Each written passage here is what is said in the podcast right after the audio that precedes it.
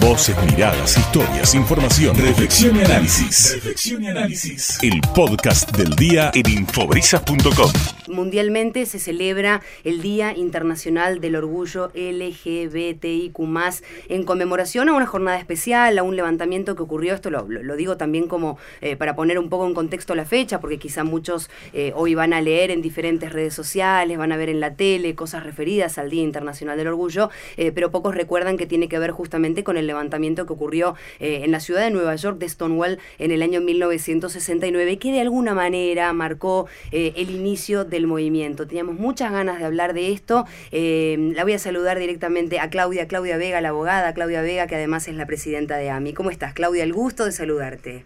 Hola, ¿cómo están? El gusto también es mío, en un día tan lindo, tan emotivo, hablar con, con con ustedes y poder compartir nuestra vivencia es hermoso. Totalmente, totalmente. Recién lo, lo hablábamos un poco fuera de aire, intercambiando mensajitos y me parece que lo más primario de todo es eso, ¿no? Tratar de reflejar eh, a través de la jornada, como sucede con todas las, las jornadas que se eligen en el calendario eh, significativamente para generar conciencia, ¿no? Para compartir experiencias, para difundir, para poder entrar absolutamente en todas las casas con la información precisa, me parece lo, lo más primario de todo, Claudia, ¿no? Sí, exacto, exacto Exacto, así que un placer poder compartir y, y, charlar, sobre todo para tener en cuenta la importancia de este día, ¿no? Eh, así como bien contabas al comienzo, sucedió en un determinado lugar, pero también se reflejó que en distintos, ah, imaginemos que en el 69 no había toda esta conexión tan rápida como hoy por hoy, ¿no? De Internet, pero sí se reflejó que en distintas partes del mundo había movimientos que ya nos estábamos levantando en este sentido, ¿no? Que era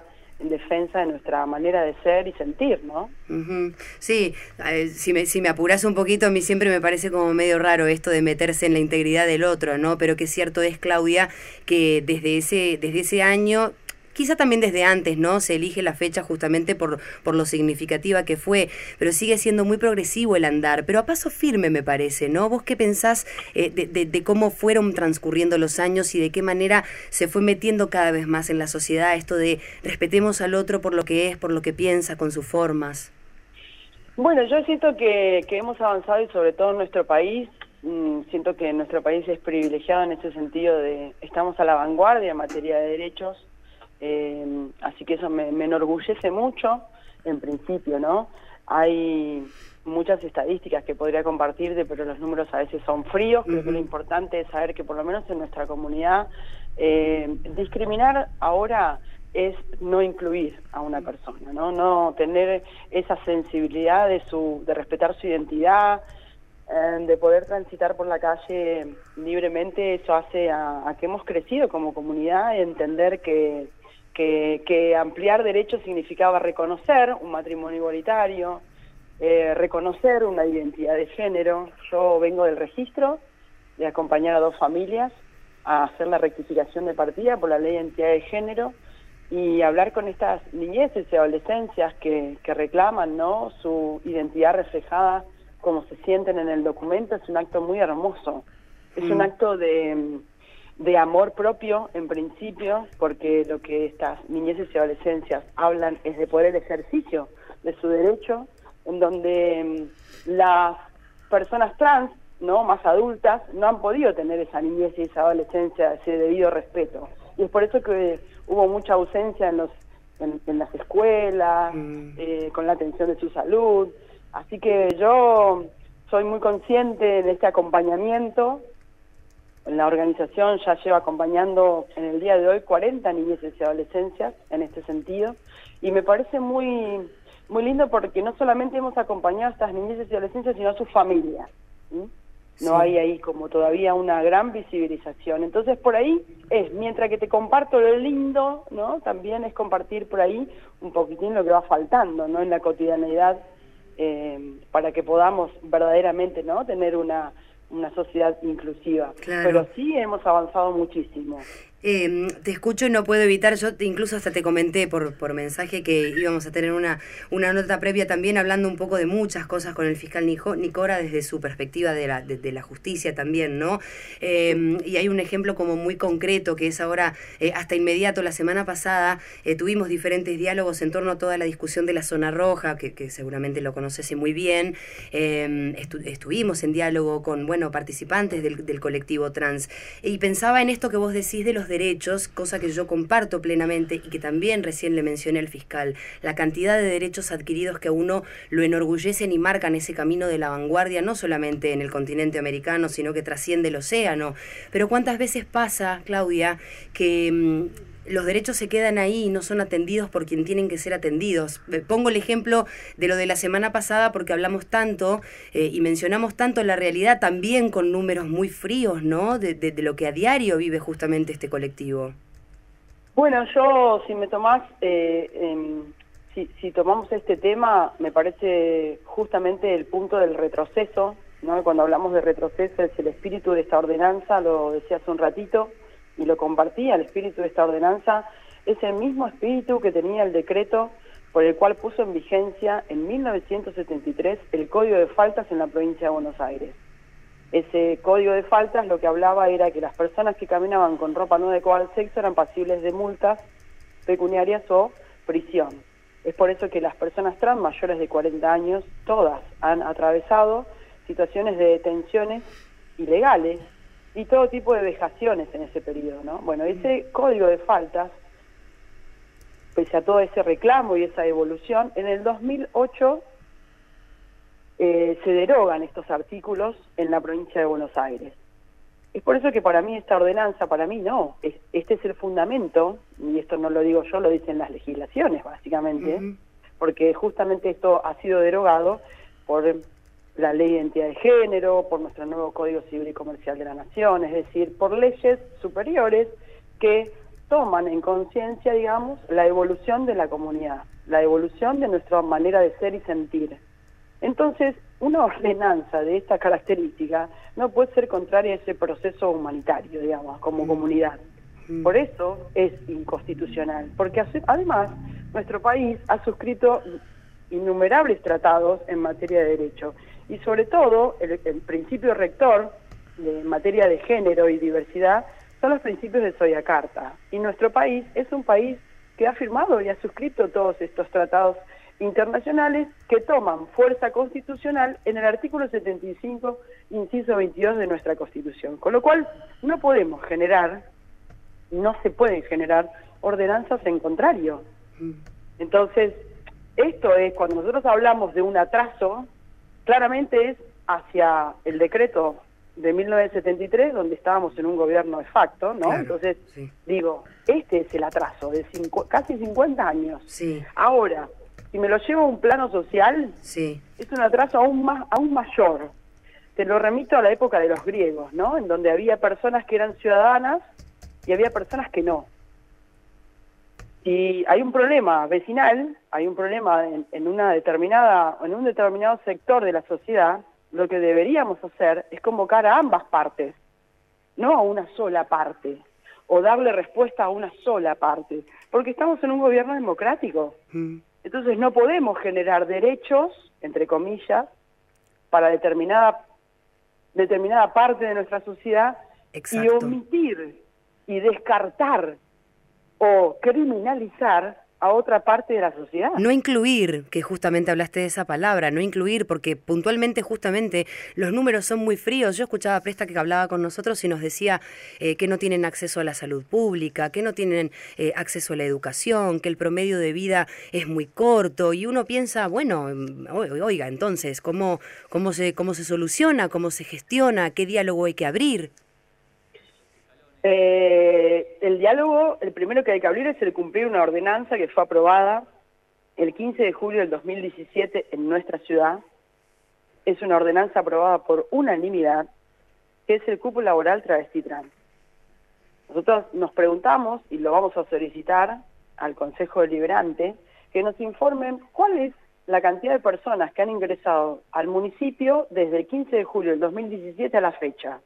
Y si ese cupo esa ordenanza aprobada por unanimidad se ha cumplido. Hmm. Sería como la primera, el primer dato, digamos, ¿no? Sí, sí. Claramente no se ha cumplido porque no ha ingresado absolutamente nadie por el cupo. Ahora, sí queremos saber cuántas personas sí han ingresado a la planta permanente del municipio desde el 15 de julio del 2017 a la fecha para exigir concretamente el número de personas que deben ingresar, porque eso es dar una respuesta política, de una política social, a un sector de la sociedad que está en situación de prostitución porque no tiene acceso a un trabajo, eh, a un trabajo registrado. Mm. Entonces, por, por, esto me remito ¿no? a muchísimo tiempo atrás, entendiendo que con esta ordenanza, en principio se criminaliza, volvemos a criminalizar. Eh, segundo, es imposible reglamentar algo que no está denominado como trabajo. ¿sí? Es decir, la situación de prostitución es, no es un trabajo eh, regulado como tal, con lo cual no puede el Consejo Deliberante decir en este lugar está permitido algo que no estaba establecido, ¿no? Es como legitimar algo que no está permitido dentro de nuestra normativa. Y, segundo, como trascartón, quien no hace eso en ese determinado lugar se criminalizará. Es decir, lo van a llevar a la cárcel. Entonces es una locura. Por donde se lo mire es una locura. Una, nosotros en, tribunales decimos es un escándalo jurídico. Esto sería un escándalo social, ¿no? Porque en principio tampoco da una respuesta a estos vecinos. Le da una respuesta a estos vecinos, pero lo lleva a otro lugar. Exactamente, exactamente. Doctora, buen...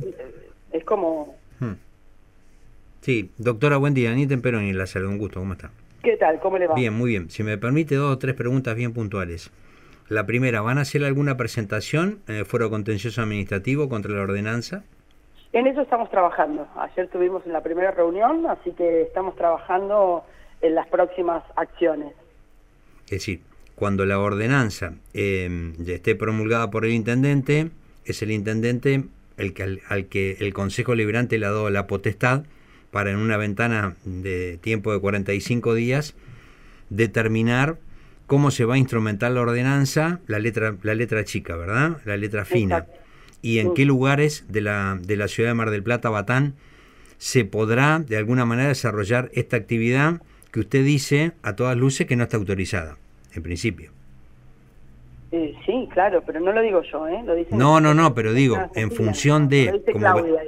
en función de cómo venía describiendo el cuadro, es una actividad que no está permitida precisamente porque hay legislación que lo, que lo contraría. Ahora, cuando el intendente determine un punto X en el distrito de General Pordón, un horario X en el distrito de General Pordón, ¿no estará el intendente legalizando una actividad que hasta este momento es ilegal? Sí, por eso estamos trabajando en las acciones que van a venirse, porque claramente esto no puede continuar. en, en, relación al tema de lo que es el, el, código coercitivo que se aplica, las multas por dónde, por qué vía entiende que van a venir, porque va a ser un inspector de, no sé, de un, titular, un, un, inspector de inspección general que va a ir con un talonario y va a gestionar una falta en la vía pública cuando una persona que está haciendo esa actividad evidentemente se salga del marco de la ordenanza. ¿Qué legalidad va a tener esa multa que se le abre? Eh, a mí me gustaría ir pensando en lo que ya tenemos y no en lo que vamos a ver yo entiendo que esto no puede prosperar, no me imagino esa situación, eh, porque antes me parece que tienen que operar eh, los otros organismos del Estado, cuando uno de los organ uno de los poderes, digamos, no actúa en consonancia, los otros poderes tienen que controlar esa actuación. Entonces, yo me atrevo a pensar que esto no puede prosperar, en principio, ¿no? Pero siguiendo la línea de tu pregunta,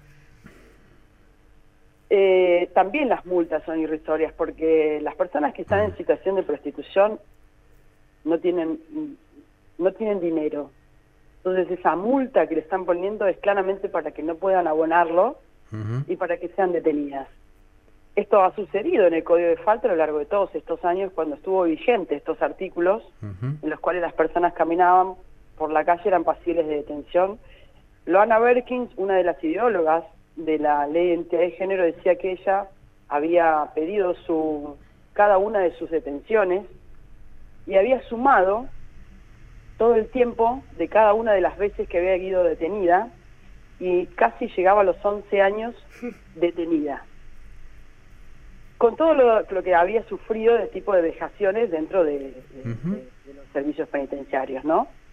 Eh, así que imaginemos que en principio estas personas las multas no las van a poder abonar porque creo que la menor eh, es algo de 120 mil y pico de pesos. La, la- es entre ese monto y 500 mil. Entonces, es pura y exclusivamente, porque yo también me preguntaría dónde va ese Mm. dinero, ¿no? Después, vamos Sí. a ponernos a pensar que la multa se aplica. ¿A, dónde, a- a- a dónde está destinado esa plata? Mm. ¿A, a qué, a qué política pública se va a destinar esas multas? Me pregunto. Segundo, me pregunto una pregunta muy importante que hasta ahora no he encontrado respuesta también, y también soy una ciudadana de Mar del Plata. ¿Quién consume prostitución? ¿Podemos, ¿Podemos saber quiénes son los que consumen prostitución? ¿Por qué consumen prostitu- prostitución? Y esas personas que consumen prostitución, pagan todos los impuestos, son ciudadanos del lugar, Mm. eh, y, ¿Y por qué tienen es- en- esa necesidad? Porque si hay una oferta es porque hay una demanda, ¿no? Sí, sin Entonces, duda. Si hay dos partes, oferta y demanda, Sin se debe duda. controlar o autocontrolar, Hmm. o el Estado se debe ocupar de las, De dos, las dos partes, partes, totalmente. ¿sí? de la- del consumo y Sí, de sí, la claro. demanda. ¿no es cierto? De- Yo Sí, digo, claro. los consumidores, digamos, los que consumen prostitución, ¿los vamos Hmm. a poder individualizar? A ver si están en regla. Claro. Porque es importante también esto para la comunidad, porque si No, esas no, por personas supuesto. no están en regla, no Hmm. se pueden individualizar. Y si, por ejemplo, una persona que es consumidora de prostitución tiene una enfermedad eh, transmisible, Mm. ¿sí? y se va a transmitir a la comunidad de las personas eh, Sí. que están en situación de prostitución. Hasta este hasta este momento estamos estamos es decir entendió no porque iba directamente a hacerle las preguntas puntuales no me quise poner abogado del diablo ni mucho menos sino exponer que en algún momento en la justicia en distintos ámbitos va a colisionar la ordenanza con la aplicación de la ordenanza con la realidad sobre la cual la ordenanza y la aplicación de la ordenanza van a ir a trabajar en este distrito. Y la última que se me ocurre preguntarle, doctora, es esto. Estamos hablando de las multas, pero también la ordenanza incluye que el intendente municipal, la autoridad municipal, le puede pedir a la policía de la provincia de Buenos Aires que detenga a una persona cuando viole lo- los márgenes de esta ordenanza. Sí, sí. Y eso va a ser discrecional. Es decir, eh, la policía, eh, que no sé si la provincial o la policía local, porque tampoco, no sé si eso está... vos No, no, no. La policía local provincial. forma parte de la policía de la provincia de Buenos Aires. Es todo policía de la provincia de Buenos Es Aires. todo provincial la provincial. Bien, Y entonces, aunque el intendente poner- quiera decirle a la policía local lo que tiene que hacer, eh, la policía local depende de la provincia de Buenos Aires. Y en Eh, todo caso eh, es el Ministerio de Seguridad de la mismo. provincia, ¿no? Claro, volvemos a lo mismo. Ahí chocan juris- jurisdicciones, ¿no? Mm. Es Bueno. el Ministerio de Justicia quien debe limitar, ¿no? Esta, esta articulación y estos deberes de la policía. Entonces, por eso me parece como que excede todo tipo de marco eh, de jurisdicciones. O, no, no sé, la verdad es que por eso digo, uno cuando empieza con la letra chica, como lo decías recién, Claro. Sí, se va haciendo cada vez más chico. No, sí. por eso se lo preguntaba porque usted es abogada, ¿no? Claro, Desde mi desconocimiento, pregunto con sentido común, espero que hayan sido con sentido común y me haya disculpado si fui este, demasiado puntual con, con las preguntas en, en- en la primera parte, pero esto tiene que ver con exponer, en todo caso, lo que a mí se me ocurre que va a pasar en las calles de Mar del Plata dentro de 45 días. Yo no sé si lo dije ahora o lo dije recién en otra nota. Esto, nosotros cuando hay algo que es eh, como una locura, ¿no? En, en- en términos jurídicos llamamos escándalo judicial, ¿no? Sí. Es un escándalo jurídico, ¿no? Esto yo lo denomino como un escándalo social, porque eh, eh, se cruzan jurisdicciones, se exceden marcos normativos, se atrasan, o sea, se mm, invisibilizan y no se aplican, por eso es inconstitucional, no se aplican normativas que están impresas en nuestra legislación. Entonces, es, eh, es un escándalo social, eh, mm. concretamente. Yo tengo que resumirlo desde este punto de vista porque más allá de ser eh, activista, vecina de, la ciudad y tengo conocimiento jurídico, no le encuentro no le encuentro asidero a, a esta ordenanza y bueno, sí, mm. claramente nos hemos, estamos delimitando acciones en lo inmediato, ¿no? Claro. Yo te escuchaba en una, o te leía en alguna entrevista que, que, está publicada por allí hablando de la lucha, ¿no? Pensando en, el, en este 28 de junio, eh, la lucha que tiene que ver con el amor, lo decías también al principio, con el respeto, con el cuidado,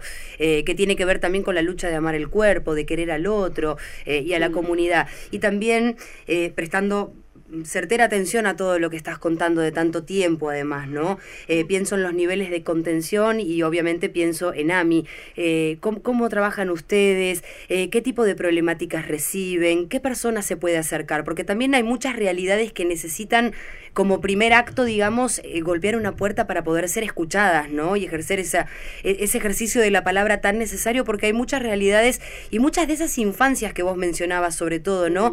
Que van creciendo en silencio y terminan después provocando mucho daño. Sí, bueno, mira, nosotras en realidad en principio AMI nace desde, desde la afectividad, AMI nace desde una iniciativa de dos grandes y referentes militantes de la ciudad, que son Daniela Castro y Cintia Pili. Ellas pensaron que había era necesario generar un espacio que pueda promover y defender los derechos del colectivo. Y así nace AMI, ¿no? nos convoca eh, Daniela, Agustina, Patricia Bossi, bueno, quien te habla, ¿no? Empezamos a gestar lo que es AMI, hoy ya somos una familia de cerquita de 50 integrantes, somos profesionales, estudiantes, laburantes, también activistas, ¿no?, del colectivo.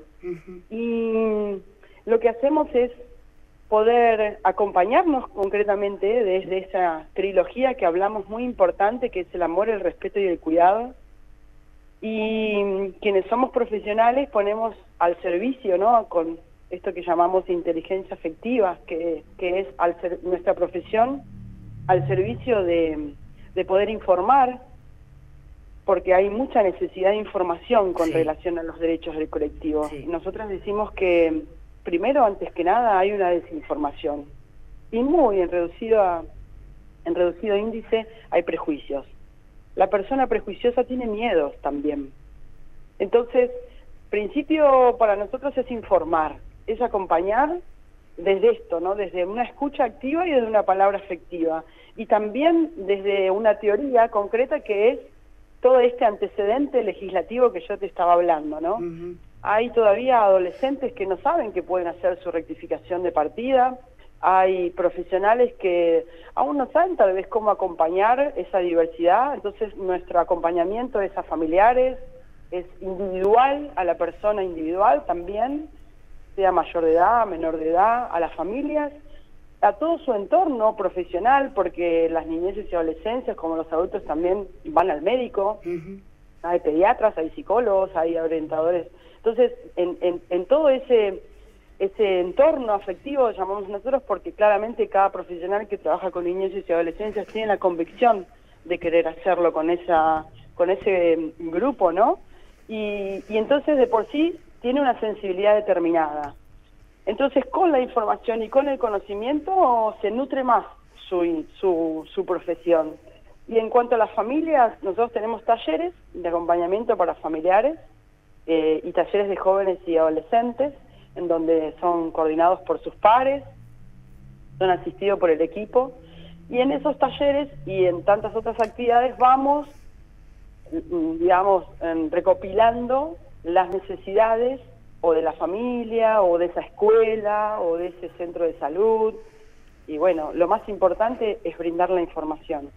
Hemos eh, acompañado ya más de 50, 60 familias en lo que va de todo este tiempo, en el camino de la autopercepción de sus hijos y también acompañado a muchas personas en situación de prostitución a adquirir un trabajo genuino, que es el cumpo laboral travesti claro, Claro, tal cual. Eh, en pandemia hemos conformado el comité de emergencia, hemos realizado actividades que no estaban en nuestra mente, pero lo tuvimos que hacer. ¿Por qué? Porque sentimos que había una parte de la población que no iba a tener ni para comer. Totalmente, total, claro. Que las personas en situación de prostitución. Nosotros arrancamos ahí, cuando comenzó la pandemia, nos conformamos enseguida porque entendiendo, nosotros somos una organización territorial una organización territorial está en el territorio, sabe las necesidades de su colectivo.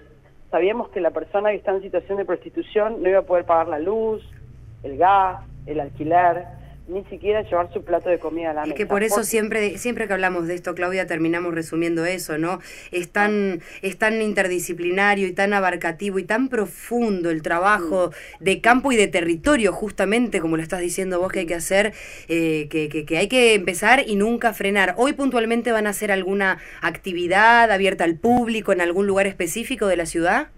Sí, nosotros vamos a estar haciendo el Abrazando la Diversidad, que es una clase abierta de biodanza a toda la comunidad, brindada por facilitadores de la diversidad, eh, en ADUM, en el Salón de ADUM, que está en, en Roca, perdón, 3865, Roca Casi Guido, a las 17.30. Esperamos a toda la comunidad, es una clase abierta al público. Está bueno es una entrada libre y gratuita, solo tienen que venir con ropa cómoda, pueden venir con sus amigos, amigas, familiares. Y compartir, está bueno. Sí, la violencia es un sistema de reeducación efectiva a través de la danza.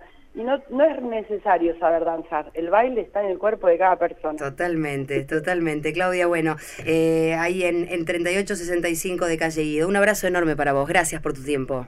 Gracias por la nota. No, por favor, un placer. Bueno, conversábamos con Claudia Vega, con la doctora Claudia Vega, que además es la eh, presidenta de AMI.